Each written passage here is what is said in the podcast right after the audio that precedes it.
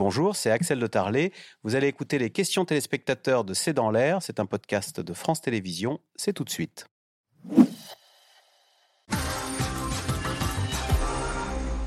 Alors, Florentin Colomb, Dominique dans le Val-de-Marne, ce repas n'est-il pas indécent? Lumière et bougies, bouteilles de vin hors de prix, alors que les Français se privent bah, c'est une opinion qui est assez partagée en France, en fait, parce qu'on a eu un sondage ce matin, on a publié dans le Figaro un sondage qui dit que 51% des Français trouvent que c'était exagéré ce dîner.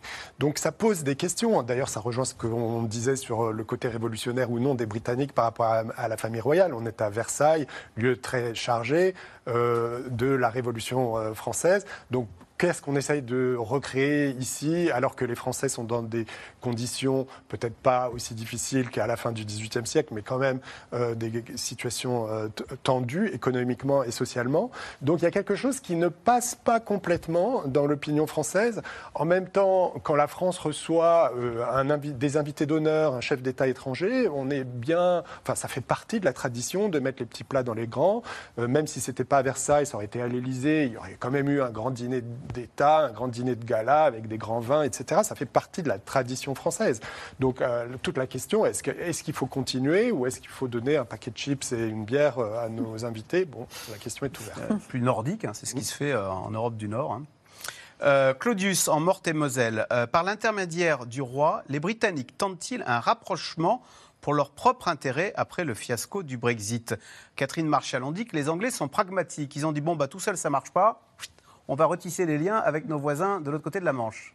Enfin, non, je pense pas. Je pense qu'en fait, ici, c'est vraiment une question politique et diplomatique. En fait, on voit bien que c'est le chef du gouvernement qui a demandé au chef de l'État de venir en France et en fait de, renouer les, liens avec l'Europe. Je pense pas que ce soit, ça peut pas, ça vient pas des Britanniques eux-mêmes. par contre, en revanche, euh, il est un incroyable objet de soft power. À ça, le roi. Oui. Soft power, c'est-à-dire euh, il y a la musique.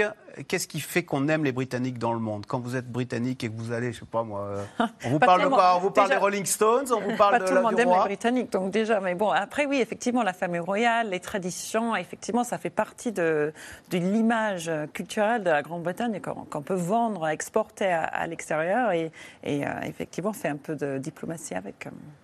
La musique aussi. On voulait passer oui, la musique, de, effectivement, pas la cuisine. De, Rolling Stones euh, qui était à Versailles, Mick Jagger cette semaine. Euh, question d'Alain dans le Morbihan. L'Angleterre, ennemi héréditaire de la France, ce n'est plus d'actualité, même si Eric Albert, on aime bien se rejouer la guerre de 100 ans, hein, on a l'impression. Hein. Ah, mais on adore se dire du mal les uns des autres, se moquer les uns des autres, euh, mais, mais en même temps, on est tellement similaires. Encore une fois, deux pays de 66 millions d'habitants, post-coloniaux, déclinants, euh, qui ont les mêmes problèmes de mondialisation, de transition climatique. On a exactement, on est, on est deux pays miroirs. Et donc, on a tous choisi à l'inverse depuis maintenant 40 ans. Quand eux, ils choisissaient Thatcher, on choisissait Mitterrand. Quand eux, ils ont choisi le Brexit, nous, on a choisi euh, la voie européenne. Euh, donc, c'est assez euh, fabuleux, mais on adore évidemment se dire du mal des uns des autres. Et on peut se taper dessus comme deux frères sans que ce soit mal compris, mal interprété ou. ou ben, quand c'est arrivé au niveau de Boris Johnson, ça a fini par devenir un peu trop. Et c'est bien pour ça qu'on est en train de reprendre à zéro, qu'on que le roi Charles III est venu ici pour. Parce que c'est de la diplomatie, mais ça fait je le disais au départ, ça fait du bien, mais c'est important. Pour pouvoir reprendre des, dossiers ensemble, il faut de préférence avoir euh, rompu le pain et manger ensemble, pas forcément à Versailles. Autre question euh, pour vous, Eric Albert, parce qu'il fait référence à votre article dans Le Monde. Euh, Benoît qui pose la question. L'état général de la Grande-Bretagne s'est-il beaucoup dégradé depuis le Brexit et est-ce dû à la sortie de l'Union européenne? Vous avez cette formule, vous parlez d'une crevaison lente avec le Brexit.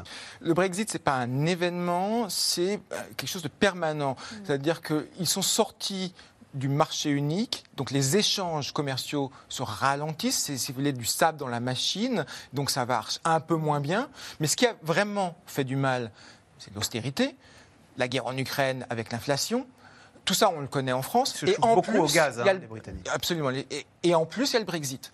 Donc, c'est les mêmes problèmes qu'en France, avec en plus le Brexit. Le Brexit n'est pas le problème premier, mais, mais c'est une crevaison lente, si vous voulez, c'est un caillou dans la chaussure en plus, ou euh, une balle dans le pied si c'est vraiment plus négatif. Mais c'est quelque chose comme ça, c'est un peu, pire à cause du Brexit. Euh, Charles III est-il plus populaire au Royaume-Uni depuis son accession au trône? Oui, oui, il a gagné en popularité. Euh, c'est vrai qu'il n'était pas très populaire avant de devenir roi. Il était à moins de 50% d'opinion positive. Et aujourd'hui, il est autour de 60%. Donc il a fait un petit bond dans les sondages euh, dont il peut se satisfaire. Il est loin encore de la popularité que connaissait sa mère, qui était de l'ordre de 75-80%. Eh bien voilà, c'est la fin de cette émission. Merci euh, d'y avoir participé. Le roi Charles III, qui est ce soir à Bordeaux et qui rentrera donc demain en Grande-Bretagne. Euh, vous restez sur France 5 à suivre C'est à vous avec Anne-Elisabeth Lemoine. Bonsoir Anne-Elisabeth, au programme ce soir de C'est à vous. C'est une visite que Marseille attend depuis 1533, celle d'un pape dans la cité phocéenne. François est arrivé cet après-midi à 16h15 accueilli par Elisabeth Borne avant de célébrer demain après-midi une messe géante au stade Vélodrome en présence Macron toutes les images en direct de Marseille avec notre envoyé spécial Laurent Sénéchal et les commentaires des grandes gueules de la radio, les stars d'RMC, Estelle Denis, Apolline de Malherbe, Olivier Truchot et Alain Marchal. A tout de suite. Voilà, après le roi, le pape. C'est dire euh, si on est au top de l'actualité sur France 5. À suivre, c'est à vous, Anne-Elisabeth Lemoine.